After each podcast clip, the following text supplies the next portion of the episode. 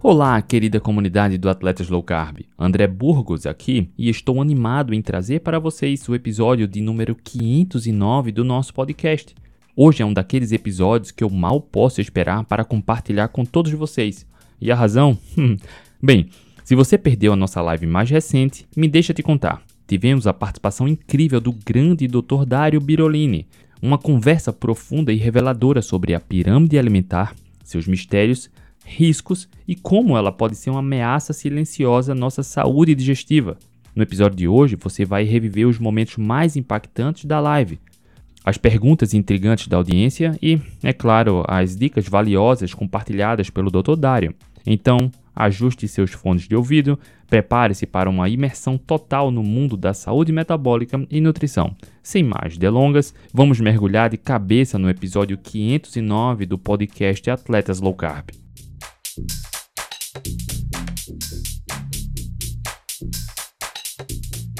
Olá, muito boa noite para você que está ao vivo. Bom dia, boa tarde, boa noite se você estiver acompanhando a gravação. Estamos iniciando mais uma live do Atletas Low Carb. Hoje é sexta-feira, 12 de janeiro de 2024. Estamos recebendo mais um grande profissional da saúde está atualizado, abrindo esse caminho aí para trazer boa informação. E a gente tá, vai bater esse papo bem interessante, que é bem importante a gente trazer um profissional da saúde atualizado para bater esse papo com a gente, né, MV? Com certeza. Boa noite a todos aí. Boa, to... é, boa noite, doutor Dário. Seja bem-vindo. E vamos ter uma live top hoje. Com certeza. Intestino tem assunto para dar com par. doutor Dário, muito obrigado por ter aceitado o convite. Seja bem-vindo. Obrigado, obrigado aos dois aí pelo convite. É uma honra participar. Bora lá. Para quem estiver aqui ao vivo, quiser deixar sua pergunta, deixa aqui, deixar seu comentário, participa, tá? Aproveita para meter o dedo aí no joinha, no coração, interage, porque quanto maior o nível de interatividade, de interação aqui, mais a plataforma entrega para quem busca boa informação. Então, segue aí, compartilha, deixa seu comentário, que é importante para a gente ajudar a chegar, para nos ajudar a chegar mais pessoas, tá? Deixa eu só cumprimentar, tem uma turma boa aqui, tá chegando já desde antes da live. A Silvia de Deus, boa noite. Liduína, boa noite. Drica, boa noite. Aninha Vilela, boa noite. Reinaldão tá em todas aí, ó. Reinaldo Pellegrino, boa noite. A MV chegou aí também. Edson de Jesus, boa noite. Flávia de Paulo, boa noite. Se você tiver no Instagram, no YouTube, aproveita para deixar seu comentário e marca aí a gente, tá? Manda o um coraçãozinho. Juseia, boa noite. Doutor Dário, para quem está chegando aqui agora ou ouvindo o podcast e ainda não o conhece, se apresenta aqui para a gente. Quem é o Dário, onde mora, o que faz, qual a sua especialidade? Bom, é, eu sou cirurgião geral e do aparelho digestivo. Atualmente eu moro em São José dos Campos. Mas você sabe, André, que a minha formação inicial começou lá no Hospital das Clínicas. Eu fiz cirurgia geral e depois do aparelho digestivo e a minha especialidade lá no Hospital das Clínicas era cirurgia de urgência. É isso que eu ensinava para os médicos recém-formados e residentes. E é muito interessante porque o cenário da medicina de urgência é o único cenário que hoje eu vejo que realmente a medicina é muito diferente, muito eficaz. Sabe, naquele cenário de atender um paciente baleado, não era uma coisa que eu me preocupava se ele comia mais aquilo ou isso, como que era a saúde dele e assim por diante. Era tinha que tirar a faca da barriga e resolver o problema dele. Mas aí depois que eu saí desse cenário, embora eu tenha continuado a dar aula no HC até 2018, é, eu vim para o meu consultório, onde eu não atendo, graças a Deus, nenhum baleado, e eu acabo focando mais nos problemas do sistema digestivo, tanto os clínicos como os cirúrgicos, né? Porque o paciente não sabe que ele tem um problema que precisa de cirurgia, ele me procura por uma dor, por causa de uma esteatose, por causa de algum desconforto, e a gente descobre eventualmente um problema que precisa de cirurgia. Quando não precisa de cirurgia, o tratamento é clínico. E aí uh, é o que a gente estava aí conversando um pouquinho antes. Eu não lembro muito bem, eu acho que foi em 2016 por aí que eu comecei a abrir um pouco minha cabeça para essa questão de, de comer de uma forma diferente, mais baseada de acordo com a nossa biologia, com os nossos ancestrais, a nossa evolução natural. E isso começou a ter um grande impacto na minha carreira. é, eu finalmente consegui reverter esteatose hepática, finalmente consegui melhorar a doença de Crohn, gastrite, refluxo, e isso é uma coisa que eu nunca tinha visto. Para mim, gastrite só melhorava com remédio, tinha que ter um remédio. E hoje a gente sabe que a gastrite é um resultado de você estar tá comendo de uma forma que teu corpo não está adaptado, vamos dizer assim, na enorme maioria das vezes. E aplicando isso na minha clínica e vendo os resultados, que me fez dar uma importância cada vez maior a isso. Então hoje eu uso muito mais a dieta, hábito de vida, como um aliado do meu tratamento dos meus pacientes. E só para complementar, eu acho que assim, todo capítulo de livro começa com isso. Então, assim, pressão alta, ah, faz atividade física e come direito. Mas ninguém explica o que é atividade física, o que é comer direito, o conceito é diferente. E como ele não funciona, sempre depois vem, mais use o remédio tal. Hoje a gente vê que funciona e isso permite eu não só usar menos remédio, como menos cirurgia. Olha só, o comer direito, MV, é tão complicado a gente falar do comer direito. A gente vai começar a se aprofundar aqui, tá? Para ajudar o leigo, principalmente. Mas o marketing, a indústria alimentícia acaba carimbando uma verdade que dá lucro e acaba fazendo com que profissionais igual o Dr. Mário receba mais pacientes no consultório. Então, a gente falar sobre comer direito é delicado, né? Não, com certeza. Eles criam conceitos completamente abstratos, né? E as pessoas acreditam naquilo e, a, e esses conceitos que eles criam acaba sendo uma, uma, uma chave de entrada para você comer o que você quiser no final das contas. Porque não tem uma definição. O que, que é uma dieta equilibrada? O que, que é comer de tudo um pouco? Né? É, você não precisa moderar, mas coma de tudo com moderação. Então, né, se você tem moderação, você tem que restringir. Você não, o pessoal fala, ah, você não precisa restringir, mas como de tudo com moderação. Tá, então você está restringindo.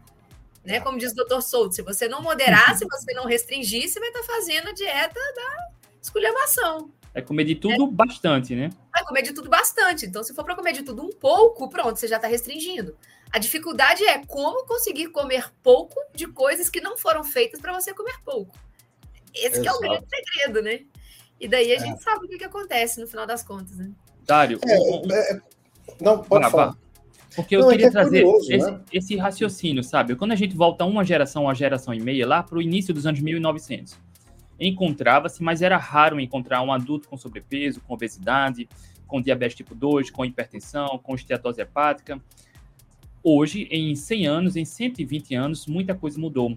O Brasil, por exemplo, mais da metade da população brasileira tem sobrepeso e obesidade, sofrendo cada vez mais com diabetes tipo 2, hipertensão, estetose hepática e dentre outras condições. Para você, Dário, onde a gente está errando? Olha, é, é, isso, eu acho que o que você colocou é uma coisa tão importante, porque recentemente eu estava falando, até numa entrevista lá em TV, eu falei, olha, obviamente o que a gente está fazendo não está dando certo. Porque se está tudo piorando, todo mundo está com todo mundo no estúdio, não vou citar, você via que tinha sobrepeso. E todo mundo estava fazendo alguma dieta para perder esse peso. Eu falei, poxa, é tão simples a gente perceber que está errado, basta olhar lá aquelas fotos de 1960, 1970, onde ninguém era ultramaratonista, não é? Eu lembro daquelas histórias que, pô, se o cara saísse correndo na rua, a, a polícia corria atrás achando que estava fugindo de alguma coisa. Né? Então, ninguém fazia crossfit, as pessoas eram ativas, tudo bem, mas mesmo sem ter um baita esforço para ir na academia, um baita esforço para ir na dieta, para fazer jejum intermitente, as pessoas eram mais magras. Então, obviamente, o que mudou para piorar isso foram os nossos hábitos alimentares. E como a MV falou, Toda hora eu recebo no meu consultório o paciente que fala: Doutor, eu não sei porque eu estou com essa dor de estômago, porque minha dieta é tão balanceada, é tão equilibrada. E, e eu falo: Olha, quem vai dizer se sua dieta é adequada é o seu estômago. Se ele está reclamando toda hora e você não está ou estressado pra caramba, ou tomando um remédio que dá dor de estômago, a sua dieta, para ele, o seu estômago não está classificando como adequada. Uma outra coisa que eu acho importante colocar para as pessoas é que quando a pessoa fala, ah, essa dieta é muito radical. Bom, dieta radical é o que as pessoas fazem isso, pelo menos do, hoje, né, do ponto de vista biológico. Porque o normal em toda a humanidade, o tempo inteiro, foi ter uma dieta restritiva. O que, que eu quero dizer com isso? O polinésio, ele nunca viu, o, o, sei lá, uma dieta indiana.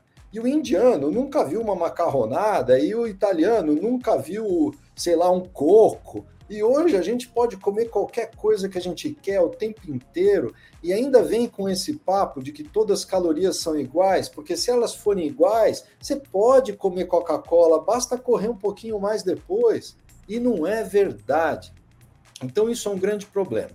O que eu acho é que em vários graus a gente foi se afastando de uma dieta que fosse compatível com a nossa espécie e sem dúvida o que pisou na jaca de vez foram os ultraprocessados.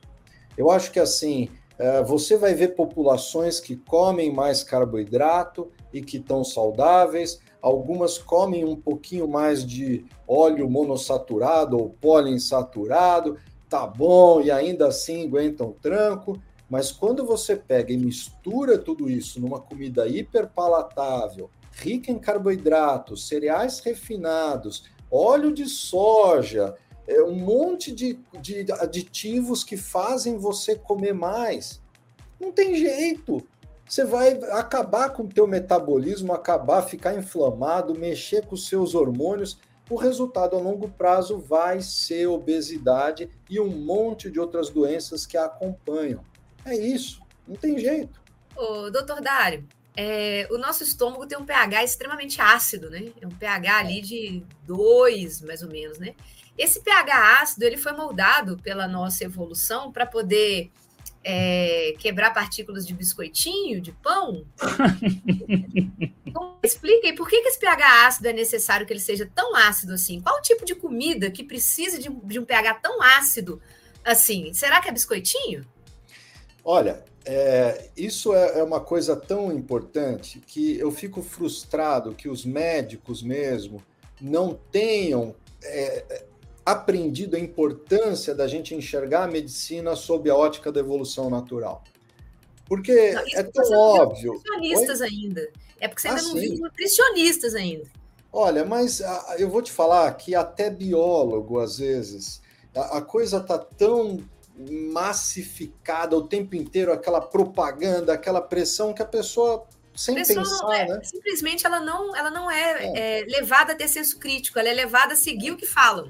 Então, o que eu posso dizer é assim, ó, eu vou pegar de um outro jeito, um outro foco. A gente também tem glândula salivar. E a glândula salivar, ela faz amilase que vai digerir amido. Uhum. Tá bom. Então, quer dizer que em algum momento da nossa evolução, quando a gente não achava nosso combustível principal, pelo menos eu tinha um jeito de digerir amido. Eu comia uma batata lá, sei lá, e conseguia me nutrir. Uhum. Mas se você for ver, a energia que a gente gasta para produzir ácido no estômago é gigantesca.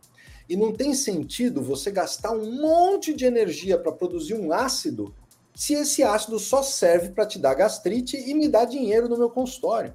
Eu não existia 500 anos atrás. Eu não ganhava dinheiro com isso. Então, o ácido não existe para dar gastrite. E quando a gente fala num pH de 1, de 2 ou de 7, as pessoas acham que é tudo parecido, mas não é. Isso é uma ordem logarítmica. O pH de 1 é um pH baixíssimo. E o nosso pH, ele só compete com o pH de alguns bichos, que são principalmente bichos que comem coisa estragada. Por quê? Porque eles precisam desse pH baixíssimo, não só para ativar as enzimas que vão digerir as proteínas, como matar bactérias. Então, se você imaginar que no início o que a gente comia era resto de carcaça que um leão matou, ou a gente matava um mamute e ficava comendo ele durante dias, semanas. Aquela carne ia se estragando, ia juntando mais bactéria e a gente lidava bem com aquilo graças ao nosso ácido. Uhum. Então, o ácido servia não só para matar bactérias, o que nos trouxe uma vantagem, uma maleabilidade de poder comer coisas que não estão tão fresquinhas, como ele é fundamental para a digestão e para a absorção de vários nutrientes, mas principalmente proteína. Em outras palavras, o homem foi feito para comer carne. Ah, ele começou comendo mais gordura, passou a comer mais carne, e depois, quando a gente mesmo provavelmente extinguiu a, mega, a megafauna, sumiu mamute, sumiu é, todo, todos, alce gigante, preguiça de gigante, aí a gente, para se virar, começou a maleabilizar um pouco mais. Mas isso aconteceu quando? Recentemente. Né? Se você for ver, quando a gente fala de megafauna, às vezes para alguém que não está entendendo isso, na, hoje em dia, megafauna, a gente tem alguns bichos só, hipopótamo, rinoceronte, é, girafa, é, como é que fala, elefante, mas antigamente nós tínhamos bichos muito maiores em todos os continentes e que, por incrível que pareça, eram muito mais fáceis de caçar e eram muito mais ricos em calorias e em gorduras. Uhum. Então, valia muito mais a pena eu gastar a energia de um dar uma lançada no mamute do que ficar correndo atrás de uma ema, sei lá, que eu vou comer uma ema desse tamanhozinho ou um mamute desse tamanhozão. E quando a gente vai acompanhando o, o homem se espalhando pelo mundo, é muito interessante, porque você vai vendo que ele chega em determinado lugar, a megafauna de lá é extinta. Aí ele uhum. vai mais para frente, aí a megafauna é extinta. Você vê, é difícil você imaginar alguém que saiu da África e falou: "Ah, eu vou morar dentro de um iglu no Polo Norte". O cara foi para lá porque naquele momento valia a pena ir para lá, porque lá tinha megafauna e ainda tem, né? Lá tinha uhum. bicho rico em gordura. Então toda a migração humana vai extinguindo. A última a ser extingua, é, o último bicho da megafauna a ser extinto foi o moa, que era um avestruz gigante lá da Nova Zelândia, que foi extinto quando os maores chegam lá. Então, é, a gente tem toda essa adaptação para comer desde aquela época, e por isso que nosso estômago é longo. É, perdão, é ácido. Eu estou pensando aqui, eu dei uma resposta muito longa, né? É muito legal isso. E Olha uma só. das coisas. Pode falar aí, falar MV, não, porque tem uns comentários aqui, ó. Caroline, gente, sou muito fã do Dr. Dário. Aqui no Instagram também, tem uma legião de fãs aqui, o doutor. Legião. O e, o mais engraçado, né, é que a gente vê que o nosso, o nosso aparelho digestivo, quando a gente abre ele, né, se, se fosse possível abrir, ele seria do tamanho de uma quadra de tênis. Tamanha é a nossa capacidade de retirar nutrientes de pouca coisa, porque se ele tem essa capacidade toda, é porque antigamente era muito difícil conseguir nutriente, né? Era difícil, a gente passava vários dias em jejum, custava para conseguir caçar um bicho, caçar algum animal, né? Então, o nosso aparelho digestivo tem essa capacidade enorme de extrair nutrientes justamente por essa dificuldade de encontrar comida. Então, quando encontrava alguma coisa, a gente tinha que ser muito capaz de extrair o que fosse possível daquele nutriente, né? É, você sabe que tem algumas coisas interessantes no nosso sistema digestivo que a gente poderia abordar. A primeira delas é que, mais uma vez, se a gente vai comparar o nosso sistema digestivo com algum bicho que é herbívoro, que come mais vegetais, ele tem algumas características interessantes. Então, primeiro, o nosso estômago é mais ácido. Uhum. Então, uma vaca não precisa ter um estômago tão ácido, aliás, nem deve, porque a vaca precisa que as bactérias que ficam lá no rumen delas é, fermentem a grama, senão ela vai morrer de fome. Uhum. Então, o estômago dela não é tão ácido igual o nosso. Agora, a nossa principal fonte, nosso principal local do intestino que absorve alimentos é o intestino fino. Então, comparativamente com uma vaca, o nosso intestino fino é mais longo. Por outro lado, o nosso intestino grosso é muito curto, porque para nós ele só serve basicamente para absorver água e alguns eletrólitos. A gente não tira muita energia do que está no intestino grosso. Mesmo as pessoas que falam, nossa, fibra é fundamental para te dar energia, mesmo essas pessoas reconhecem que o máximo que a gente conseguiria tirar de energia da fibra seria 6% delas, uhum. que é muito pouquinho. Por isso que eu vejo pacientes que eu opero de câncer, por exemplo, e tenho que tirar todo o intestino grosso por algum motivo, ele continua vivo numa boa Agora, quando a gente tira o intestino delgado, é terrível, precisa de nutrição parenteral, porque não consegue absorver os nutrientes. Uhum. Uma outra situação que eu lembrei, que vai de encontro ao que você falou, MV, é que quando a gente pega o nosso intestino, ele tem lá uns 6 metros, o intestino fino. Uhum. Mas quando você olha no microscópio, ele tem vários dedinhos, que são as vilosidades. E se você aproxima ainda mais no microscópio, cada dedinho tem vários dedinhos. Então, essas vilosidades que permitem que ele tenha um tamanho de uma quadra de tênis. Exatamente. E quando a gente diminui essas velocidades, mesmo ele tendo 6 metros de comprimento, ele não consegue absorver. Um exemplo que a gente vê muito isso é a doença celíaca. Aquela uhum. pessoa que tem uma sensibilidade muito grande ao trigo, ela perde esses dedinhos e o tubo fica liso. A gente fala que fica o intestino careca. E se uhum. o intestino é careca, ele não consegue absorver os nutrientes. Passa reto passa reto, fica com diarreia, perde gordura nas fezes e emagrece, né? Não, Isso não aí. Absorver. Sem contar aquela famosa que a gente fala muito, né? E as pessoas não acreditam que a gente fala da permeabilidade intestinal. Que é aí que os problemas começam. As pessoas, eu tinha muita permeabilidade intestinal, eu tinha desbiose, eu era toda bagunçada antes de descobrir a low carb, né? E, e as pessoas não entendem quando a gente fala dos perigos da permeabilidade intestinal. Fala um pouquinho para a gente o que, que causa permeabilidade intestinal e quais os perigos de você ter o intestino permeável. Inclusive, só para aproveitar o gancho, doutor, da permeabilidade intestinal, e o tema da live de hoje, que é sobre a pirâmide alimentar. Então, quem decide seguir a pirâmide alimentar ao pé da risca favorece muito né, a piora da permeabilidade intestinal. Muito bem colocado, André. Eu vou contar algumas historinhas disso, mas só para o povo entender a diferença entre nós e o meio externo não é tanto a pele. A pele tem várias camadas. Uma superfície muito maior, do tamanho de uma quadra de tênis, é o nosso intestino. E o, o intestino delgado ele tem uma camada de célula. E você imagina que esse tubo enorme que começa na sua boca e vai até lá embaixo, ele tem uma importante função de triar. Isso é nutriente, entra, isso não é nutriente, não vai entrar, vai sair no cocô. Então, a gente precisa de um intestino que seja permeável, mas que seja seletivo, igual uma alfândega, vermelho e verde. Vai entrar, não vai entrar. Uhum. Algumas coisas fazem com que o intestino fique mais permeável. Se ele fica mais permeável, coisas que não deveriam entrar acabam entrando. E não é à toa que, se não me engano, 70% do nosso sistema imunológico está lá no intestino. Está lá uhum. porque ele sabe que vai vir alguma coisa ruim. E quando eu descobri essa história de intestino permeável, foi numa aula, até do cara que mais estuda isso. A aula, para quem quiser assistir, ainda está na internet, chama Seu Intestino Não É Como Las Vegas. Mas é, é fantástica essa aula, foi uma dica do Dominique de Agostinho na época.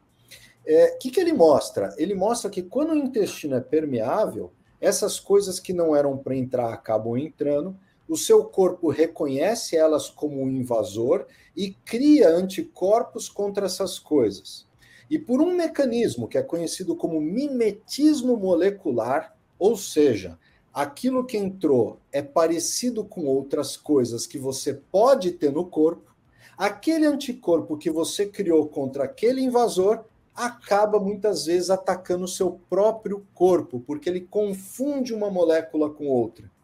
Então, a gente vê esse intestino permeável participando de uma série de doenças e principalmente explicando boa parte das doenças autoimunes.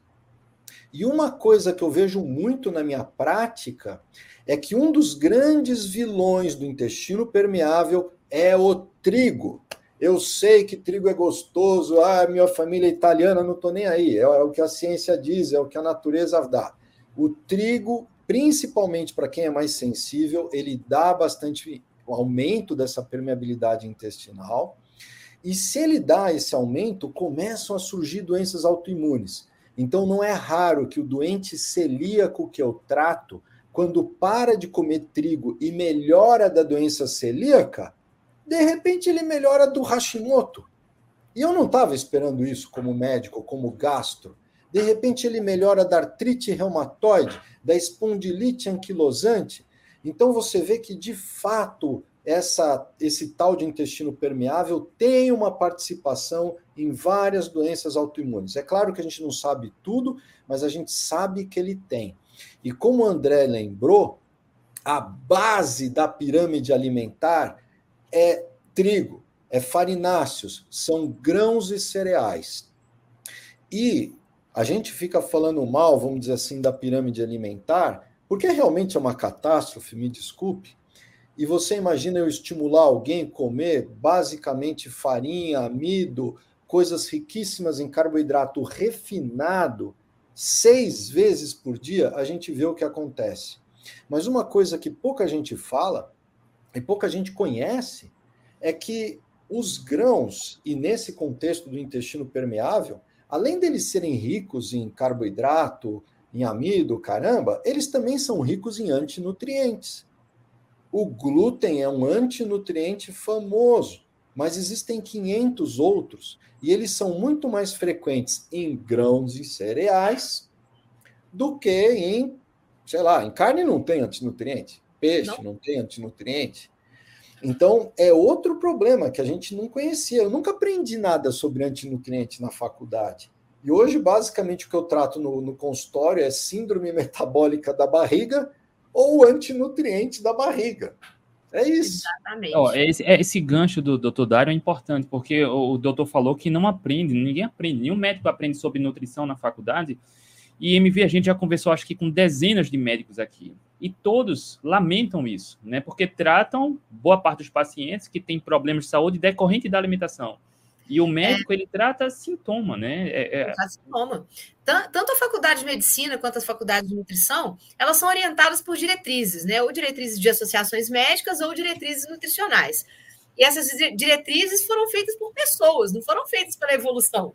Essas diretrizes foram feitas por pessoas que sabem-se lá quais interesses têm, né? Ah. E, e, na nutrição a gente até aprende sobre os antinutrientes, a gente aprende sobre os quelantes, né?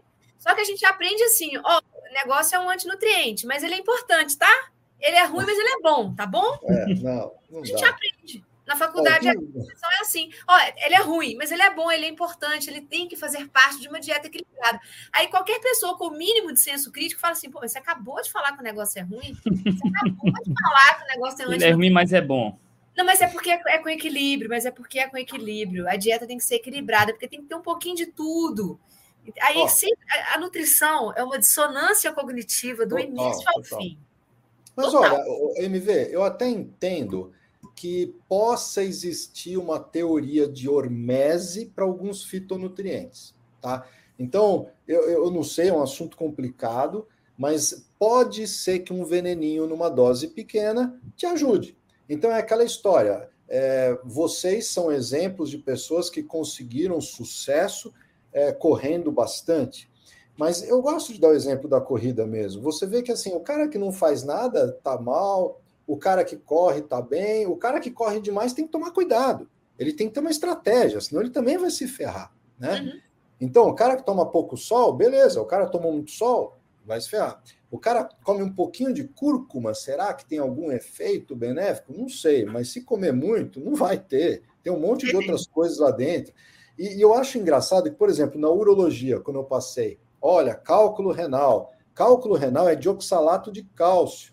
E o que, que eu aprendi na faculdade? Ah, então não pode dar cálcio. Mas não é o cálcio, é o oxalato. Sabe? Que é um antinutriente. Né? Da mesma é... forma, a gota também, né? Tira a carne. Tira a carne. Ah, a, a, isso aí é muito interessante. Eu acho legal é, você ver quando o pessoal estuda ácido úrico, né? Eu acho legal o. Oh, meu Deus, me fugiu o nome do autor, mas aquele que escreveu do, do Brain Grain, uh, e depois escreveu o Dumping Acid, que é sobre o ácido úrico. Mas ele fala: o ácido úrico tem cinco coisas que vai aumentar. A quinta causa é purina. Purina você vai ter em qualquer DNA. Então, as coisas que têm mais DNA, peixe, órgãos, carne, tem purina. Aí ele fala: o número um é álcool. Tá, álcool. O cara fica lá tomando cerveja tal. Mas o número dois, três e quatro é tudo frutose, frutose, frutose. E ninguém fala nisso. Quando você tira a frutose em excesso, aquela suco de uva integral com açúcar, refrigerante, é, sorvete. Carne, o órgão não é o problema, nunca foi. Né? Então você vê que a gente tem uma. Agora, o chato, André, é que além de eu ter aprendido pouco de nutrição na faculdade, o que eu aprendi eu consigo resumir em dois segundos. Ó, gordura faz mal, come mais vegetais, coma de três em três horas e evite exageros e modere. Pronto, é isso. Mas o que, que quer dizer isso? É ridículo. É, é foi, foi importante a colocação, doutor, dos vegetais aqui, sobre quantidade, dose, porque ah, o que a gente faz esse trabalho aqui é bem educativo para plantar essa sementinha para você poder pensar fora da caixa. Por quê? Para quem tem uma doença metabólica, uma doença autoimune manifestada, o que as diretrizes recomendam hoje é, cara, ninguém vai ter resultado. Então, pensa justamente que talvez o excesso de leguminosas, de cereais, pode estar atrapalhando. Não é para evitar o que a espécie humana sempre se alimentou, entende? Para quem é, tem boa saúde metabólica, se exercita bem, cara, o arroz não vai ser o problema. Né? Não, o, o feijão não vai ser o problema. Mas é para aquela pessoa que pre, precisa recuperar a saúde, né? É, eu concordo plenamente com o que você falou, viu, André? Porque assim, é, as pessoas são diferentes. A fruta para você vai ter um impacto diferente da fruta para um diabético com gota e com esteatose hepática. Sim. É isso que as pessoas precisam entender. Então, tudo tem um contexto. Agora, o que me frustra é que, ó, eu lembro que eu fui no Congresso Internacional de Gastroenterologia na Europa. Foi antes da pandemia lá. Não lembro, eu estava lá em Barcelona. E aí estava tendo uma aula, você vê como está a medicina. Estava tendo uma aula de intestino permeável. Legal, eu estava assistindo a aula. No fim da aula, eu perguntei, na sua opinião, quais são as principais coisas que levam ao intestino permeável? Sabe o que o cara me respondeu? Ele me respondeu: esse não é o foco da minha pesquisa, eu só foco nos remédios para o tratamento. Ah, eu queria subir lá e bater nele. Mas você vê que a, a medicina, é, ela tá assim, ela tá desse jeito. Né? É. E, e, as, e, a outra coisa que eu ia uh, só voltar lá para a pirâmide alimentar é um problema que eu vejo nos médicos também. Eu vejo em todo mundo, em mim também, tá? Que é assim: imagina que você me pediu para fazer uma aula. 90% das pessoas vão fazer duas coisas. Ou elas vão perguntar para o chat de GPT lá que, que é, não sei o que, para fazer a aula, ou elas vão copiar e colar alguma coisa que já existe. Né? E é interessante as pessoas saberem que a pirâmide alimentar, já que não existia chat GPT, ela não copia e cola da primeira uh, recomendação da American Heart Association lá em 1961. E naquela época era o Ansel Keys com aquele medo enorme da gordura, do colesterol, e ao mesmo tempo o pessoal lá dos adventistas do sétimo dia escrevendo os guidelines nutricionais dos Estados Unidos, sendo que eles são vegetarianos. Uhum. Então, tinha esses dois grandes vieses que moldaram a pirâmide alimentar da forma que a gente teve lá em 92 e depois começou a ser modificada aqui e ali. E, e ao mesmo tempo, só para não ficar falando também tão mal, pô, esses dias eu andei lendo a, a recomendação brasileira de alimentação e eu achei muito interessante, porque ela vai mais nisso aí que você falou, André. Ela é muito mais flexível e acho que o grande foco que eles tiveram foi isso, foi fugir do estado. Pô, o cara tá comendo, sei lá, arroz, tá comendo banana e ele tá bem, então tá bom. Tudo Agora bem. é diferente dele estar tá comendo arroz doce e como é que é o nome da, da banana lá, doce de banana, não sei. Então doce a de bananinha. Banana. É, porque, porque, porque, ninguém fica diabético e pertence porque come arroz e feijão, né, doutor? Mas é. para quem já está doente, até a comida de verdade precisa ter uma atenção especial, né? Aqui, ó, o, o, guia, o guia alimentar brasileiro, ele é colocado como um dos melhores do mundo, né? E aqui, ó, ele já fala muito dos ultraprocessados, tá vendo que tá, aqui tem foto de biscoitinho, de refrigerante e de macarrão instantâneo. Ele fala para evitar os ultraprocessados, né? O que já é um avanço assim, né? Demais, é muito bom isso aqui. Dário, aproveitar aqui, tem muita pergunta, tá? Vamos lá. A família Paiva Rios. Doutor Dário, qual a sua opinião sobre ser vegano? As carnes de hoje estão com muito hormônio. Vale a pena se manter com essa alimentação? Existe muito mito sobre hormônio na carne também, né? Existe. Olha, é...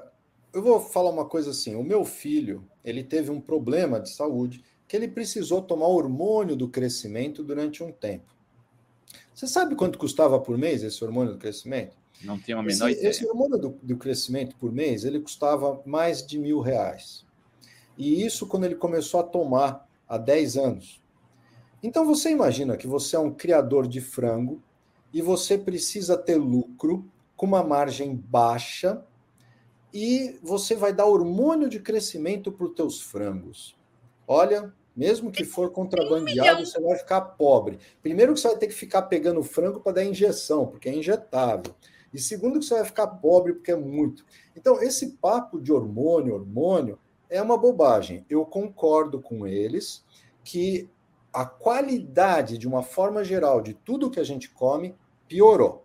Então, você imagina que um porco, antigamente, ele recebia a lavagem, o resto da comida da família, como alimento dele.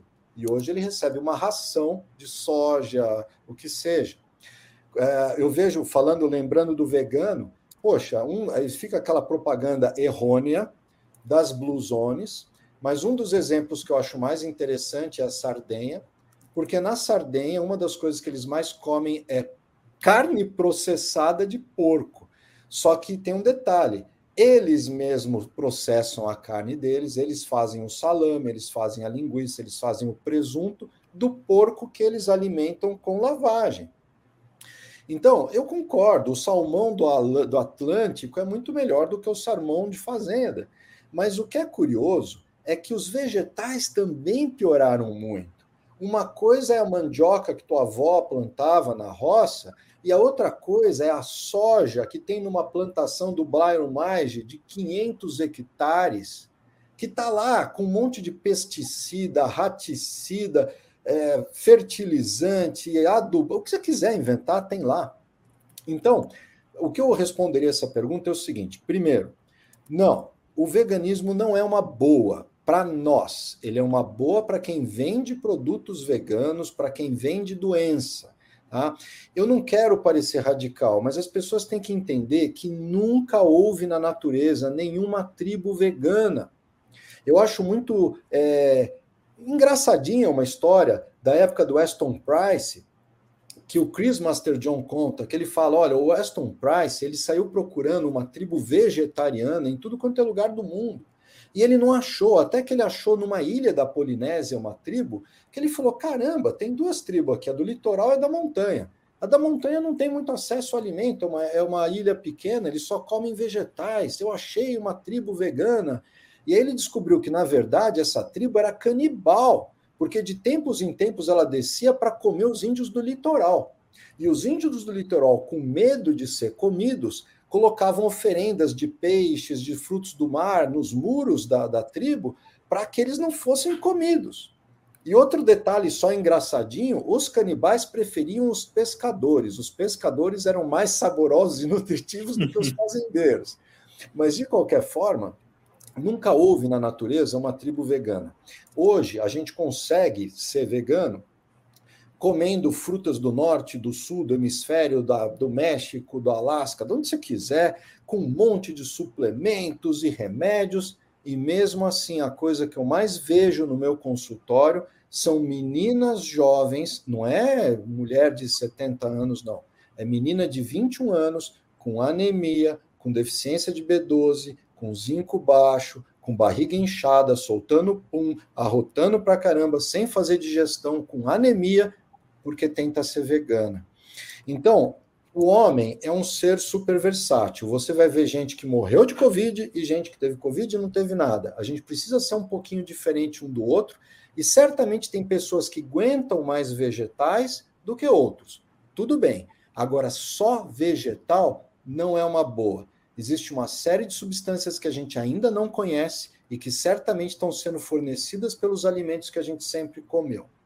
Então, eu acho que é uma abordagem perigosa, está sendo feita uma propaganda enorme para que seja feito isso.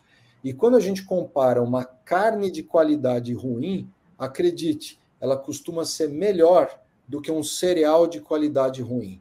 O que está matando a população por não é não é salsicha. Eu não acho salsicha uma beleza, mas não é salsicha. É óleo, é bolacha recheada, é baconzitos são produtos de origem vegetal de péssima qualidade, industrializados, cheios de químicos, Um exemplo que eu gosto de dar, a gente estava falando do intestino, MV. O nosso intestino está cheio de bactéria. E elas não estão lá à toa, elas têm alguma função, a gente não entende direito, mas elas têm. Quando você quer conservar um produto na prateleira de um supermercado, você coloca conservante. Uma coisa que não estraga é uma coisa que impede o crescimento de bactérias. E essa coisa impede a proliferação de bactérias na prateleira do supermercado e dentro do seu intestino. Não é nada diferente. Isso aí, numa dose alta, te traz problema. Além de todos os produtos outros químicos, por exemplo, um clássico que é e dá intestino permeável é emulsificante. Emulsificante de soja ou artificial. E tá tudo nesses produtos industrializados, corantes, o que tem de coisa mostrando corante. E você sabe que, sem querer tagarelar demais, mas eu lembro quando saiu aquele trabalho da, da Organização Mundial de Saúde, da RU, falando da carne vermelha, que, putz, eu posso ficar duas horas falando mal só desse trabalho. Falando mal não é no sentido de, ah, que coisa feia, é, é criticando de erros, erros de metodologia, né? Sim, erros, erros grosseiros, erros grosseiros, viés, o que você quiser falar, mas vamos supor que eles estivessem totalmente corretos, que a carne ultraprocessada aumentasse o risco relativo em 18%. Tá bom, mas tem estudo mostrando que alimento industrializado aumenta em mais de 400%. E por que, que ninguém fala nada disso? Sabe, eu nunca vi ninguém falando na TV, cuidado, hein, refrigerante pode dar uma câncer de intestino, cuidado, hein, baconzito pode dar câncer de intestino. Não, é só É carne. o bacon, não é o baconzitos, não, é o bacon. É o bacon. é o e bacon. uma coisa interessante, que uma vez eu vi o Anthony Chafi falando, e é verdade, ele falou, as pessoas têm que pensar que carne processada, não é que ele colocou mais carne na carne, é que ele colocou as mesmas substâncias químicas que se coloca em outras coisas processadas. É isso que piora a carne, não é a uhum. carne em si. Não, então... e tem, tem, um, tem três revisões sistemáticas com meta-análise que foram publicadas no Annal of Internal Medicine. Não sei se você já viu esses artigos, são muito famosos. Claro, esses, eles são claro. muito famosos. Aqueles que falam que carne vermelha não tem nem associação não encontraram nem associação com, com qualquer tipo de câncer. E quem ouve falar desses artigos? Ninguém né? ouve falar. E, inclusive, eles mostraram lá também que nem a carne processada também tinha associação. Exato. Que nem é. a carne ultraprocessada. É o que o exemplo que eu dei da sardenha. E outra coisa, uma coisa é, é uma linguiça, sei lá do que, fake, que é outra coisa, uma linguiça de charcuteria de uma família alemã, que é completamente uhum. diferente. Agora, você sabe que eu dei uma aula é, pediram para eu dar uma aula na comunidade do Bisturi, que é um grupo de cirurgiões, que fosse polêmica. E eu falei, já sei. ah, vou pronto. falar carne é vermelha e câncer de intestino. É comigo e mesmo. Eu fui nessa aula preparado para tomar pedrada de tudo quanto é lado. E eu saí dessa aula muito satisfeito. E vou te dizer até orgulhoso, porque quando terminou minha palestra, eu já tinha de antemão destruído todos os argumentos que poderiam usar contra mim, mostrando uhum. ciência. Ciência. E no final ficou um silêncio, ninguém falou nada, porque ninguém conseguia falar nada. Não tinha o que ser criticado.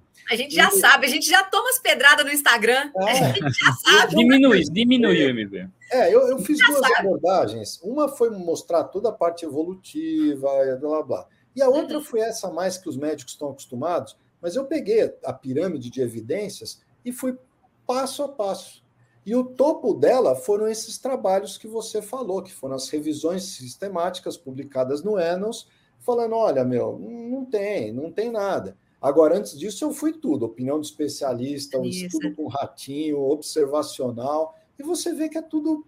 Agora, sabe qual o problema, André e MV? É que quando eu faço os videozinhos no Instagram, eu faço um videozinho de dois minutos.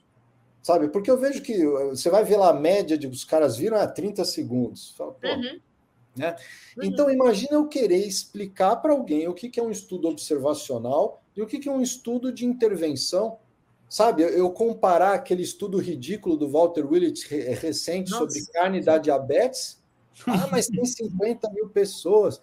Não, e, e, aí você mostra um estudo prospectivo, ou, sei lá, um Virta Health da vida, mostrando que o cara está fazendo uma dieta mais rica em proteína e está revertendo diabetes, mas ninguém entende. É uma é. tristeza, né?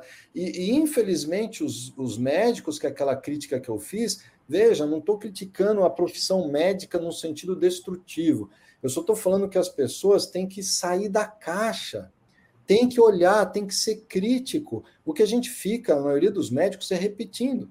E sabe o que é o pior? Eu vou dar um exemplo. É, eu fui outro dia fazer uma aula de diverticulite. Tá bom. Aí o que, que eu fiz? Eu entrei no, no Up, to, Date, que é um site em que uma equipe de médicos enorme fica uh, fazendo uma atualização, vai uma revisão. Então, ó, diverticulite, pronto, tá aqui, ó. Tem os médicos fizeram essa revisão sobre diverticulite. E normalmente eu começo daí. E aí eu vou pegando um artigo ou outro e vou fazendo a aula. Mas é uhum. muito interessante que você vê na revisão do up to date, ele cita uma coisa e coloca uma referência. Quando você vai ler a referência, muitas vezes a referência fala exatamente o oposto que ele citou. Agora, quem é que tem a paciência de pegar e ficar vendo artigo por artigo? Não, ninguém faz. É Já vai na interpretação final e acha que aquilo é a verdade, né? Exatamente. É a mesma coisa que fazem com as diretrizes. Ninguém fica olhando o nível de evidência da diretriz. O pessoal só olha qual é a recomendação, porque a ideia da diretriz seria fazer um resumo do que há de melhor na evidência científica para os profissionais da saúde não ficarem perdendo tempo fazendo revisão. Só que aí o que, que eles fazem? Ao invés de pegar o que há de melhor na evidência, eles pegam muitas vezes nível B e C colocam aquilo como se fosse a verdade absoluta e todo mundo começa a seguir aquilo e ninguém tem nem a. Aí, peraí, deixa eu ver que nível de evidência que é esse aqui. Ah, peraí, o nível C, cara. Vamos ver se tem alguma coisa com nível melhor? E na nutrição, pelo menos, quando você vai ver isso, tem. Aí você fala, ué, peraí, por que vocês não colocaram o que há de melhor na evidência? É. E, a questão, e a questão da carne, né, doutor, é um exemplo forte disso, porque o doutor Dário deu o exemplo da questão evolutiva, Nenhum povo caçador-coletor prosperou, prosperou sem comer carne. Nenhum. Todos, em algum grau, comiam. E a maior parte dos povos comia mais carne. E a literatura científica, como a gente falou aqui, inclusive a gente já comentou, né, MV trouxe os artigos, as revisões sistemáticas, a carne não está associada a câncer. Só que o que se vende é outra ideia, né? E, enfim, e, e isso é muito polêmico nesse sentido, porque a evolução e a ciência mostram o contrário do que é divulgado hoje. Isso é triste, porque é exatamente o que você falou. Olha, é, será que o Walter Willett não sabe é, avaliar um estudo observacional? Sabe? Ele é vegano, eu, você sabe, né? É, poxa, não é possível que ele não saiba, sabe? Ele tem que saber os critérios de Bradford Hill, porque se ele não souber, esse cara é louco. Agora, eu não quero entrar muito nisso, senão nossa, nossa, as pessoas que estão vendo aí não vão entender nada eu falando esses termos. O que eu acho importante delas saberem é que não existe na natureza nenhum animal que come um determinado alimento e aquele alimento faz bem até a meia-idade e depois faz mal da meia-idade para cima. não é que a vaca, ó, depois dos 50 anos, a vaca fica ruim comendo, comendo pasto. E hoje o que a gente vê tem uma revisão que saiu há alguns anos no, no GUT. É uma coisa triste que eu vejo no meu consultório. O que está acontecendo? As pessoas estão desenvolvendo câncer de intestino cada vez mais cedo. Eu tenho pacientes com câncer de intestino com 32 anos, com 34 anos, tem pacientes com 29 anos, e o aumento do câncer nessas faixas etárias está explodindo. E aí você fala, ah, eles estão comendo mais carne vermelha. Quem é que está comendo mais carne vermelha? Eu estou comendo mais carne vermelha. Agora, a maioria das pessoas estão comendo mais industrializado. Então, ó, hoje mesmo tinha um paciente meu no consultório, ele tem 85 anos. Eu batendo papo com ele. Eu falei, quantas vezes o senhor comia quando o senhor era pequeno lanche, assim, tipo esfirra, hambúrguer? Ele falou, doutor, não existia isso. Nunca, né? Existia, nunca teve. A gente comia a comida que tinha em casa. Ele comia o que você falou, o arroz, feijão, a carne, a abobrinha. E duas vezes por dia, provavelmente, né? Exato. Isso é uma outra coisa muito importante. Poxa, quem morava na roça não tem padaria por perto, não. Como era comum a pessoa acordar, fazer um cafezinho preto, fazer uma marmita e trabalhar, almoçava, depois voltava para casa, jantava cedo porque não tinha luz. As pessoas esquecem que a luz é uma invenção de 170 anos, 175, se não me engano. Antes disso não existia luz, todo mundo jantava cedo.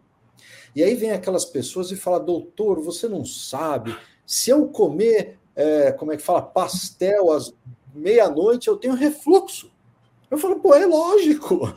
Tá não, foi a carne do pastel. É, é, é, e ainda culpa carne, né? E, e, pô, tá comendo meia-noite. Meia-noite ninguém estava acordado, porque não tinha luz, você estava dormindo, era para você ter comido cedo. Então, quando a gente analisa essas populações de caçadores-coletores, a maioria delas comia duas vezes por dia. Tinha algumas que comiam um pouco mais, um pouco menos. E aí fica todo mundo com medo, né? Tem que comer toda hora. E aí vem um efeito colateral da pirâmide alimentar. Porque se você comer só pão e bolinho, você vai ter fome. Eu lembro eu mesmo, antes de 2016, a minha secretária era orientada, quando dava 5 da tarde, não interessava se tinha três pacientes me esperando, ela trazia o meu sanduíche natural para eu comer, porque senão eu ficava desesperado de fome e não aguentava até as sete da noite. E hoje eu estou aqui me divertindo com vocês, fazendo essa live, e eu almocei, eu não jantei ainda. O jantar vai ficar para depois. Eu não estou aqui morrendo, querendo matar todo mundo. Então você vê que a própria forma que a gente foi instruído a comer dá fome. O cara quer comer toda hora. E outra coisa interessante que as pessoas não pensam: se você quiser comer seis vezes ao dia, eu não conheço ninguém que no lanche da manhã come salmão com abobrinha. O cara no lanche da manhã ele vai comer no máximo uma fruta. Ou ele vai comer um monte de lanchinho, ou talvez até uma castanha. E vou te dizer que é um comentário até polêmico, mas eu falo para os meus pacientes: olha, a gente sempre comeu castanha, mas no Natal, não tinha castanha de manhã, castanha da tarde, castanha da noite? Para abrir castanha... uma castanha também na natureza, para você conseguir abrir uma castanha, ah. é, era, dava trabalho. Você tinha que primeiro achar a castanha, depois você tinha que bater uma pedra em cima dela, bem né, grande, para conseguir quebrar. Então, para você comer. Você tinha que chupar o dedo, que você tinha martelado teu dedo, é, né? Então, assim, para você conseguir comer uma mão cheia de castanhas antigamente, cara, uma mão cheia de hum. castanhas deve ter o que ali? Umas 20 castanhas? Imagina você ter que abrir 20 castanhas uma por uma. E você sabe que até pouco tempo atrás, algumas castanhas não eram comestíveis, né? Eu lembro uma coisa que aconteceu comigo quando eu era ainda aluno de medicina, faz muito tempo, mas você vê a minha ignorância. O André, eu, eu não sou aí da sua terra, e eu fui tirar férias, fui para o Nordeste, e aí eu vi pela primeira vez na minha vida um caju na praia. Aí eu peguei o caju e mordi o caju, grudou toda a minha boca. Aí eu falei, ah, já que o caju é uma porcaria, pelo menos eu vou comer castanha. Aí eu peguei a castanha e mordi. Aí saiu um negócio que. Tem que torrar, queima. Tem que torrar. Se você não torra, não seca a castanha, ela é. tem veneno. Então, até isso as pessoas esquecem, né? E naquela época eu não sabia. É, e outras coisas que as pessoas também não sabem. Vários alimentos que a gente tem hoje, que são tidos como comida de verdade, né? Do tipo os tubérculos, né? As batatas, é, a batata inglesa, mandioca. Tudo isso você precisa saber dominar o fogo para você conseguir consumir. Sem dominar o fogo, você não consegue comer essas coisas. Os cereais também né? Arroz, feijão, trigo, milho, soja, grão de bico, tudo isso, se você não souber plantar.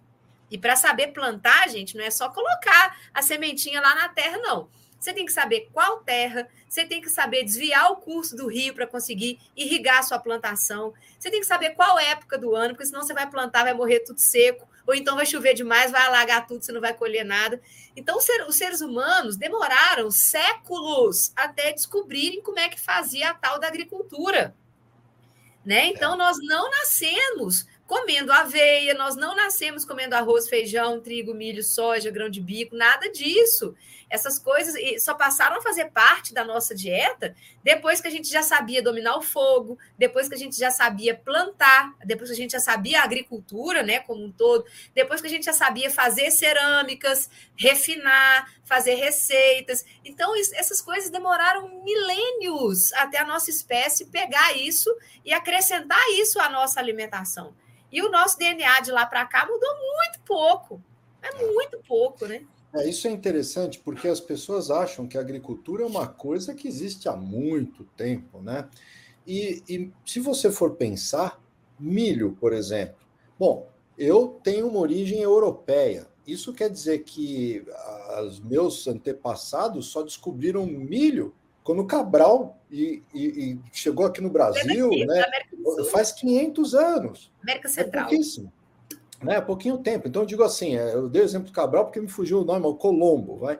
Mas, de qualquer forma, as grandes navegações. Ao mesmo uhum. tempo, os europeus só foram conhecer açúcar quando a gente começou a pegar aqui a cana de açúcar e levar para lá. Porque é. antes adoçavam coisa com mel, não uhum. tinha muita coisa, não é? A beterraba de lá, a beterraba trigo. hoje. Trigo também não existia aqui. Não existia é, trigo aqui na América, não. Veio com os europeus. É. Outra coisa interessante que eu falo para os meus pacientes é assim, e aí, claro que cria um caso com as nutricionistas, né? É, elas falam, não, porque é melhor o arroz integral. Eu falo, não é. Gente, eu sei que o arroz integral tem mais fibra, eu sei que tem mais vitamina, eu, tenho, eu sei que tem menor índice de... Eu sei essas coisas. Mas se você quer comer fibra, come arroz com alface. Se quer vitamina, come arroz com fígado, sei lá. Agora, o problema é que as pessoas não param para pensar. E eu falo, escuta, se o arroz integral é tão bom e é um, uma chatice descascar arroz quando você não tem máquina, por que, que há dois mil anos todas as populações do mundo descascam arroz? Por que, que japonês descasca arroz? Por que, que indiano, malásio, vietnamita, por que, que todo mundo come arroz branco? São os ignorantes, né? E na verdade é porque se você se encher de arroz integral, ainda mais sem ter um preparo adequado, você vai ficar com dor de estômago, você vai ficar com desconforto. E isso porque tem o tal dos antinutrientes. Você sabe que ainda tem um outro para gravar. Eu tenho um paciente meu que ele é produtor de arroz. E ele falou, doutor, eu não como arroz integral. Não sei de onde veio o papo, mas ele falou isso.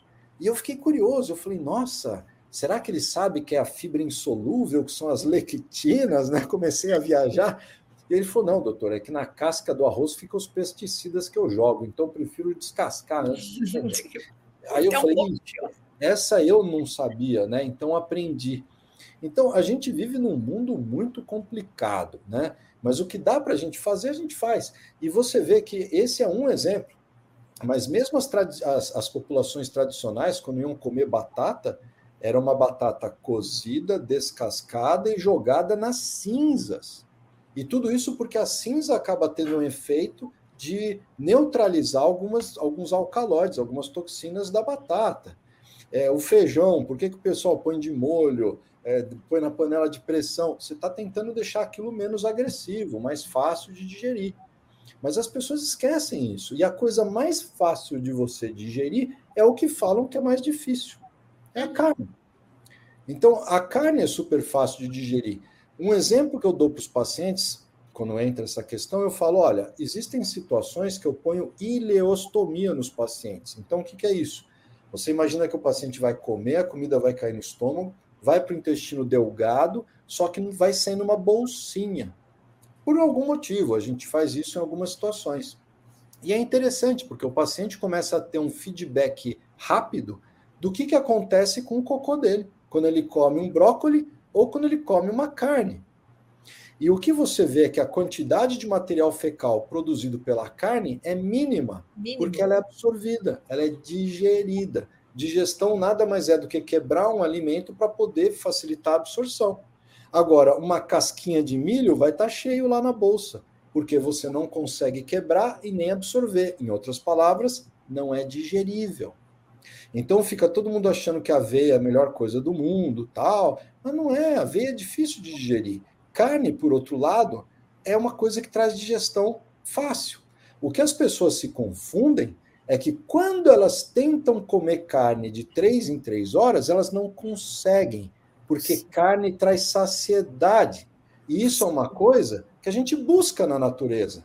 Ninguém quer ficar caçando de três em três horas. Se você puder caçar um bicho e dormir o resto do dia inteiro, você vai fazer isso. E mas, o único alimento que propicia isso é carne. Ô, doutor, mas a carne não, apodrece no intestino, não? Eu, essa é a pergunta que não para calar. E essa história de carne, alguma coisa, é possível alguma coisa apodrecer no nosso intestino, doutor? é possível. Você, primeiro você começa a tomar o metrazol para tirar todo o teu ácido.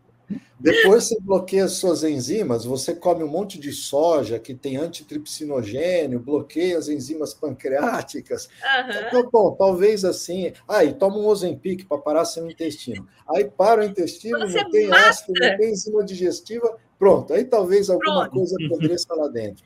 Mas é, não, a carne ela vai ser começar a digestão dela no estômago e ela vai ser absorvida no intestino delgado. Muito pouco, um pouco de colágeno acaba indo lá para o intestino grosso, mas é muito pouco, então ela não apodrece.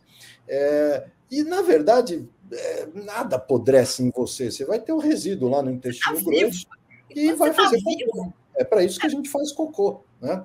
Agora, mas não tem isso, não. Isso é um papo furado. Inclusive, ó, só para colocar para vocês, do ponto de vista científico, já foi feito exame com, com uh, radioisótopo. Você pode marcar coisas com radioisótopo e ver o que acontece. E ela não fica lá parada, não sei aonde, dois dias, é tudo absorvido. Isso é papo furado papo furado. Doutor. A gente já fez dieta carnívora, não sei se você já teve a oportunidade de fazer dieta carnívora, mas quem já fez dieta carnívora sabe que é maravilha que é, o intestino perfeito. A gente quase não faz cocô, porque a carne é um alimento tão rico em nutrientes que o nosso organismo não é bobo.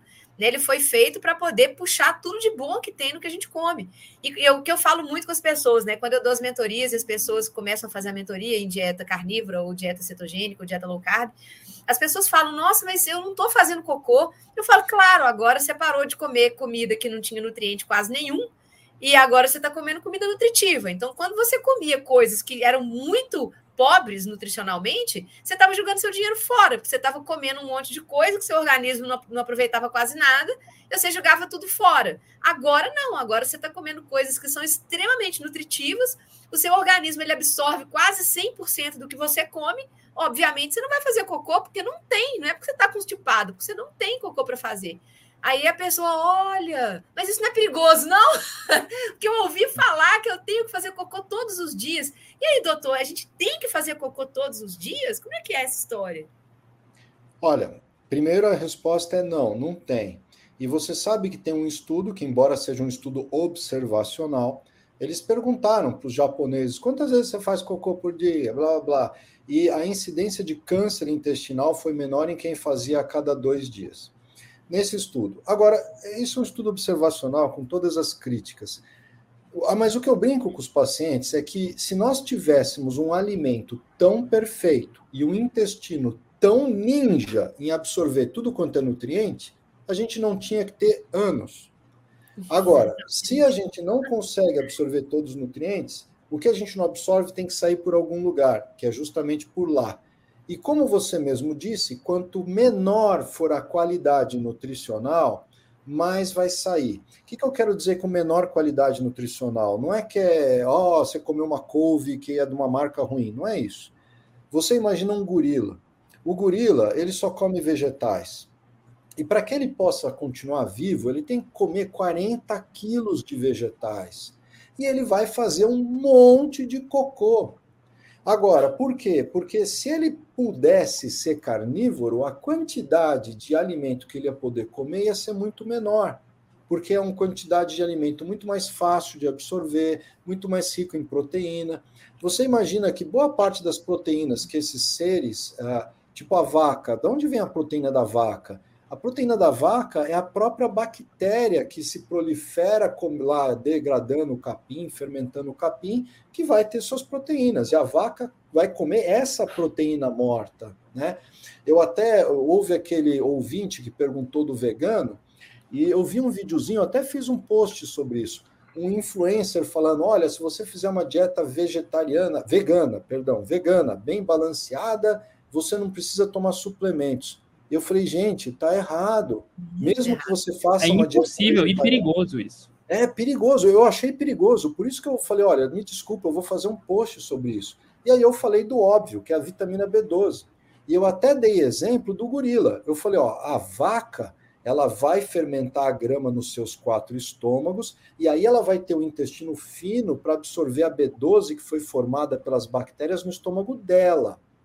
Por isso que a uhum. vaca tem B12 na carne dela. Agora, o gorila, ele vai fermentar no seco. E aí ele não tem como absorver B12 no seco. Então o gorila, ele se nutre de B12 comendo esporadicamente suas próprias fezes. E se o vegano não quer tomar vitamina e não quer comer cocô, ele vai falar cocô. Porque Exato. ele vai ter um cérebro deficiente. Então e... a brincadeira foi mais ou menos essa, mas olha, não tem jeito, não dá. Porque tem, essas... tem, vários nutrientes que são vitais e essenciais que só estão em, contidos em alimentos de origem animal, né? É, e o problema que eu acho, André, é assim, a pessoa, sei lá, ela, elas comem só vegetal. Nos primeiros, nas primeiras semanas, e dependendo da pessoa, um pouco mais, um pouco menos, ela ainda vai ter reserva daquilo. O corpo Sim. não é besta. Da mesma forma que a gente consegue ficar sem comer nada vários dias e a gente não morre, porque a gente tem reservas de vitaminas, de gordura que seja, o vegetariano o vegano também vai ter essas reservas. Só que o que a gente vê é que vai tudo caindo. E o que eu fico triste é que pô, você vê gente com 30 anos com dente caindo. E, e, o cara não se toca. Tá faltando vitamina D, tá faltando vitamina K2, tá faltando vitamina E, tá faltando vitamina A. E isso tudo não é novidade, a gente já sabe. Tem problema na retina, a pessoa começa a ficar cega.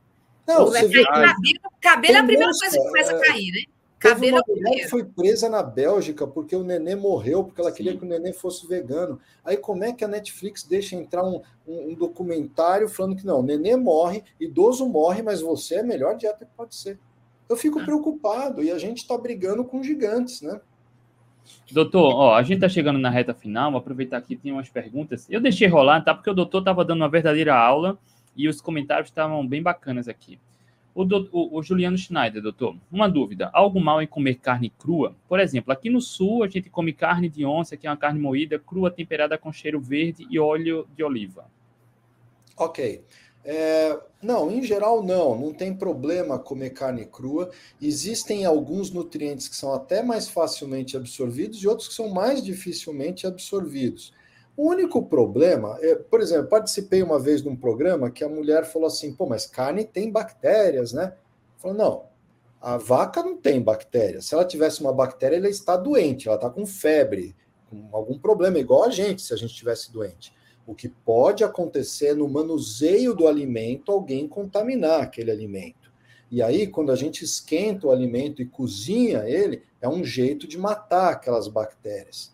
E se o nosso estômago hoje já está meio capenga, mais difícil a gente querer contar com ele para matar a bactéria. Então, a desvantagem seria essa, em termos, vamos dizer assim, de segurança alimentar. Mas a carne é um alimento tão fácil de absorver que, mesmo quando ele está cru, ele é muito bem absorvido. E você sabe que, só aproveitando essa pergunta, quando você come vegetais crus, aquelas pessoas que querem ser veganos e só comer coisa crua, aí é pior ainda porque aí a absorção de nutrientes é muito ruim. Então eu brinco que o homem ele fez fogo por alguns motivos. Ele queria se aquecer, ele queria proteger e ele queria aumentar a digestibilidade do que ele comia, ampliar o leque. É por isso que ele fez fogo. Senão ele não ia ficar batendo pedrinha, não, porque eles acham que fazer fogo é só apertar o botão do fogão e girar a manivela. Não, tem que bater é. pedrinha, ficar soprando. Então é por isso que a gente fez fogo. Mas respondendo à questão, sim, pode comer a carne crua. Inclusive, acho que foi no final, no final do ano passado, uma influência né, do movimento vegano decidiu morar na floresta e comer só vegetal cru. Enfim, pouco tempo, desnutrição e faleceu. É, Mas vamos seguindo pena. aqui. O Wanderson. Doutor, os rins estão adaptados a suportar uma alimentação low carb ou cetogênica dada a alta ingestão de proteínas? É confusão isso, né? Nossa, esse assunto nunca morre, né? Mas eu vou colocar dessa forma. Quando a gente tem uma falência renal, o rim não consegue excretar os subprodutos metabólicos das proteínas. E quando eles aumentam numa taxa do sangue maior, isso pode levar a uma intoxicação. Mas as pessoas se esquecem que quando a pessoa tem uma falência renal, ela também não pode tomar muita água. Porque se ela tomar muita água, ela também não consegue urinar, ela morre afogada, ela morre diluída, dá um monte de distúrbio hidroeletrolítico. E a água não faz mal para o rim. Da mesma forma, a proteína também não faz mal para o rim. Então, o grande problema é ter um rim ruim. E o que causa rim ruim é diabetes e pressão alta, na maioria dos casos. E diabetes e pressão alta são doenças da hiperinsulinemia causadas pela nossa alimentação moderna. Então, se você tem um rim que não funciona direito, cuidado, vai no médico, sei lá.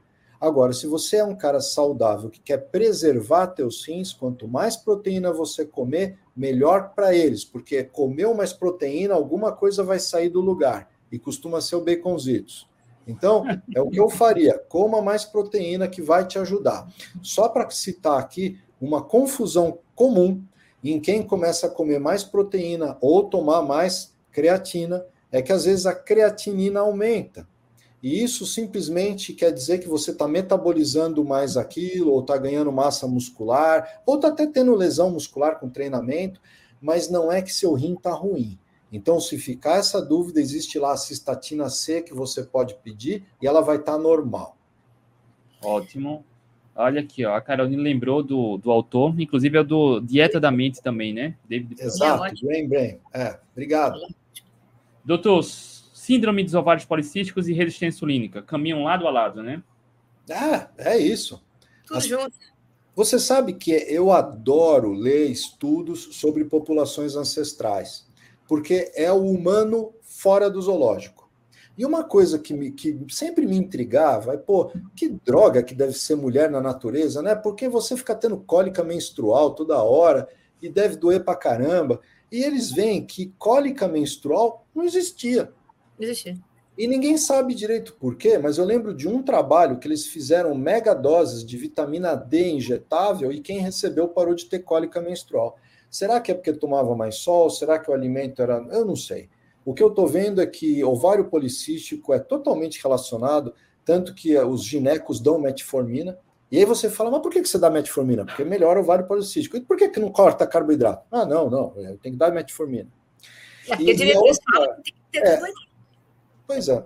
A outra coisa que aumentou muito, eu não sei porquê, já li umas teorias, mas eu não sei porquê, é uma coisa que eu nunca vi na minha residência, cinco anos de residência no Hospital das Clínicas, nunca vi, e agora todo mês eu opero endometriose. Endometriose também é outra doença moderna, tudo bem que é os métodos diagnósticos melhoraram muito, mas, pô, quando eu abria a barriga eu via se tivesse, e eu nunca via, e hoje a gente vê. Vou fugir da questão, vamos para a próxima questão. Vamos. Doutor, na sua opinião, o que deveria estar na base da pirâmide alimentar? Ah, esse é bem fácil. É só virar a pirâmide de ponta cabeça. come a carne, come o ovo, come as tripas do animal, come o colágeno do animal e de vez em quando come pãozinho. Só não come o chifre do animal. É, o chifre não, dá para o cachorro. E olha só, a Liu Liduína. E a soja? Veganos comem muito, é saudável. E eu vou confessar aqui, tá? Durante um período da minha vida eu achava que soja era inteligente. Eu comia bastante soja, tá? Quem nunca, né? É, todos nós cometemos esse equívoco, acredito eu. É, primeiro, é difícil as pessoas comerem soja na forma de feijão, como se fosse um feijão. Né? Isso acho que seria até menos agressivo. Agora, você pega a soja e faz óleo de soja Olha, eu sei até a controvérsia, o próprio Souto expôs a opinião dele.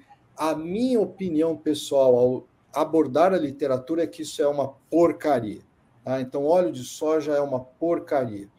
E os produtos de soja, eu dei tanto para o meu filho leite ADs de soja, pelo amor de Deus. Talvez seja por isso que os dois tiveram ginecomastia. Olha, no Japão, é, existem algumas criações de peixe que eles dão soja para que o peixe seja fêmea e bote ovo. Então a gente sabe que é um fitoestrogênio, a gente sabe que tem um monte de antinutriente. Agora, é, eu entendo também a posição que o André colocou, que assim, o, o, ser humano, quanto mais parecido com um canivete suíço ele for, melhor. Porque se ele está num lugar que ele vai ter que comer soja ou ele vai morrer, a gente vai comer sim, soja. Sim. Eu só não acho que é o alimento ideal e muito menos que é um super alimento.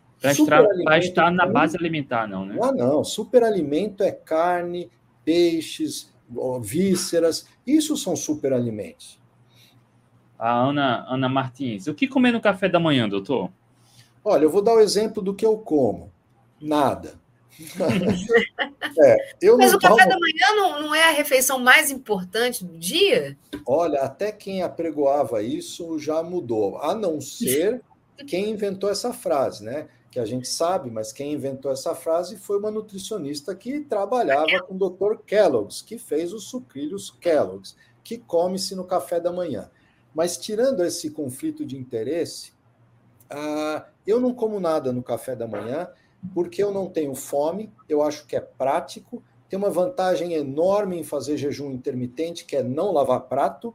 É, tudo bem. E economiza na feira também. É, você não fica sem energia, não, doutor? Não, não, não, inclusive, a primeira coisa que eu faço duas vezes por semana é eu vou no, no, fazer musculação, é uma musculação meio crossfit, meio funcional, mas o objetivo do professor é sempre tentar me matar. E graças a Deus ele nunca conseguiu, mas eu quase morro nessa aula e eu vou fazer em jejum. É claro que eu não acho que você que está acostumado a comer seu bolinho de manhã, amanhã vai fazer a musculação mais pesada da tua vida em jejum.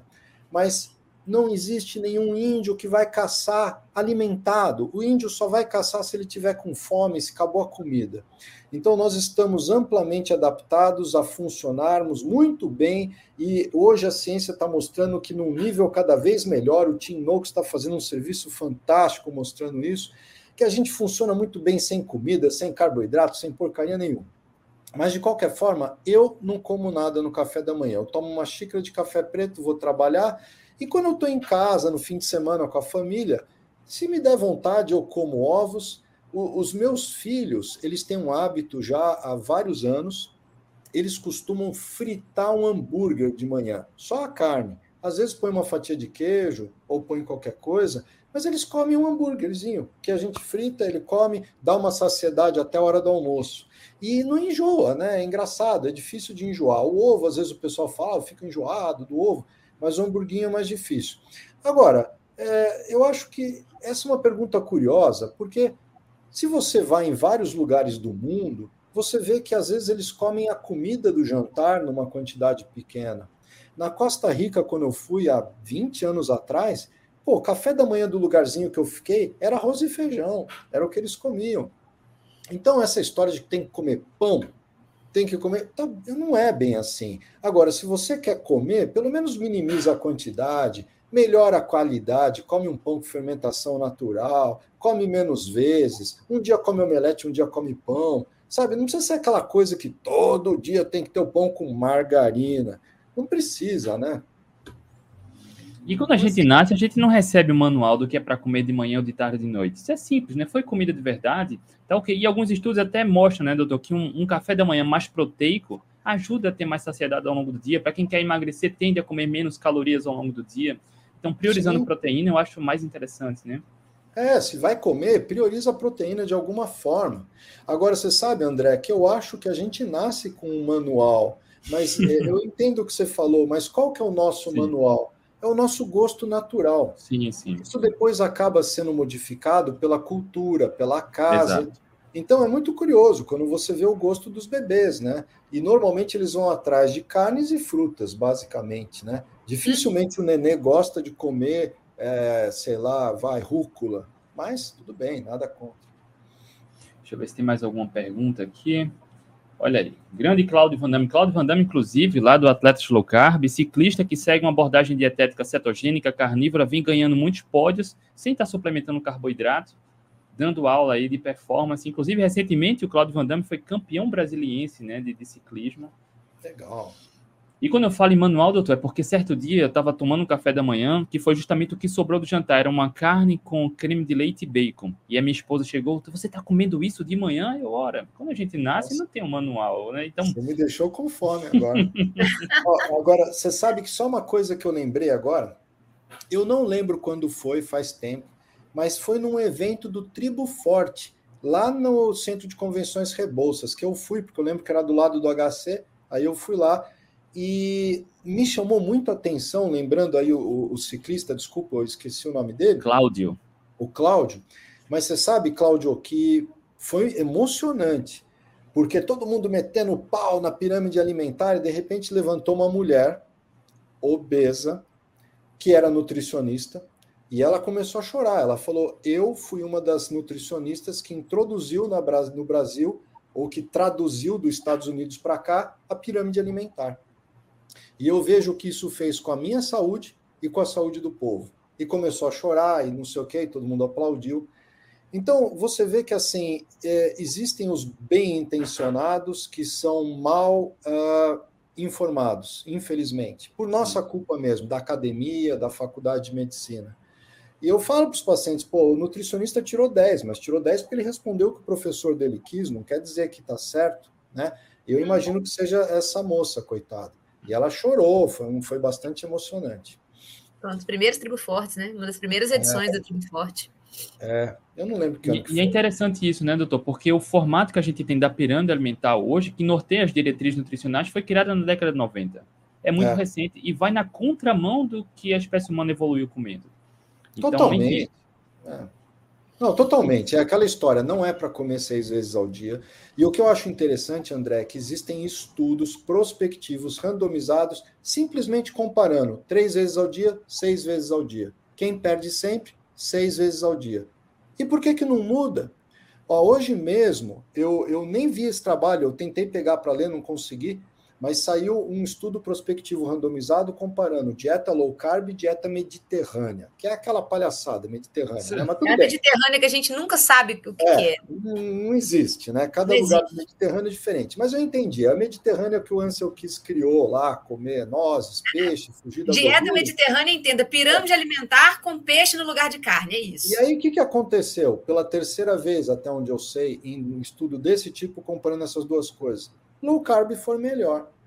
Sim. E a gente continua falando a mesma coisa. Ah, então foi melhor, mas pode ser que seja só no curto prazo, como a Mediterrânea. É difícil, é frustrante. E sempre tem um mas, né? Foi melhor, mas. Sempre assim.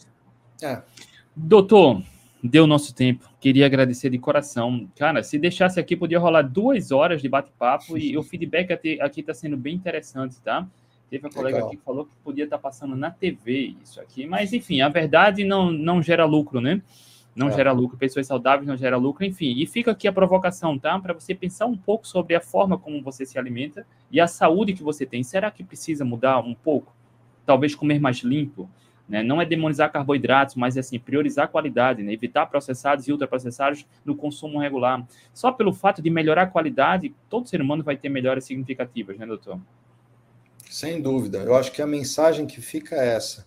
E muitas vezes eu falo para os pacientes: ó, existem casos que low carb vai ser rei, que carnívora vai ser rei, autoimunes. Mas a maioria dos casos, quem vai ser rei é a dieta da avó. É a dieta da avó. É fugir de ultraprocessados, é comer mais com naturalidade, menos, menos agrotóxico que seja. É coisa simples, não é difícil. Agora, o que eu gostaria só de frisar é que, ó, se você que está assistindo a gente tem 20, 30, 40 anos, 50 anos e está tomando remédio, tá errado. Não é que o remédio está errado, eu dou remédio. É que se você está doente, não devia estar. Na natureza, o normal é ser saudável. E se você quer ser saudável, o que vai fazer isso não é o uso de remédios, é ter hábitos saudáveis e alimentação saudável. Exatamente. E lembrando Lembrando aquele biólogo famoso, né? O Theodosius Dubzhansky, ele falava: nada na biologia tem sentido a não ser sob a luz da evolução. Então, se a pessoa tem dúvida, né? Ah, o que, que eu como? É só pensar, cara, o que, que os homens das cavernas comeriam aqui nessa situação? Eles comeriam isso? Ah, sim. Não, se não, não. É, é simples assim. Tenta pensar com a cabeça da evolução humana. Se os homens das cavernas tinham acesso àquele tipo de comida, você come. Se eles não tinham acesso, evita. Você sabe, MV, não quero também estourar muito tempo, mas hoje tem três coisas que me guiam. Uma delas é artigo científico da melhor qualidade que eu consegui. Uhum. Mas as duas outras muito importantes são, primeiro, o que você falou, evolução natural. O que não é consistente com evolução natural dificilmente vai ser o ideal. E a outra é uma coisa que eu estimulo todo mundo a fazer, que é o experimento consigo mesmo. Mude e vê o que aconteça. Porque não adianta ficar a mesma pessoa fazendo a mesma coisa e achar que vai mudar. Não vai. Aliás, vai, vai piorar, porque com a idade a gente piora. Acumulam os problemas e a gente vai ficando mais frágil. Então, tem que fazer. Ah, essa história de, sei lá, não comer glúten é uma palhaçada. Tá bom, então faz e testa. Nossa, eu estou me sentindo super bem. Então é bom. Ah, não mudou nada. Então legal. É isso. É isso aí. Rapaziada, muito bom. bom estar aqui com vocês. Doutor Dário, mais uma vez, muito obrigado pelo seu tempo, por ter aceitado muito o convite, obrigado. por ter dado essa aula aqui. E para você que está aqui, que ouviu o podcast, que acompanhou o vídeo, compartilha, tá? Imagina quantas pessoas não poderiam ter uma melhora significativa na saúde só pelo simples fato de entender como a alimentação vai impactar na sua saúde. Então, se você conhece alguém que precisa de ajuda, só compartilha, tá? Divulga. Fica aqui o conteúdo, né? Acessível, tá gratuito, livre para todo mundo, tá bom? Doutor Dário, obrigado mais uma vez. MV, chega batendo aqui, ó. Toca aqui. Uhul. Obrigadão, valeu. Alto nível, viu? Muito Rapaziada, bom. Rapaziada, beijo no coração. Boa noite. Tchau, tchau. Tchau, gente. Até Obrigado. Boa noite, viu? tchau. tchau, tchau.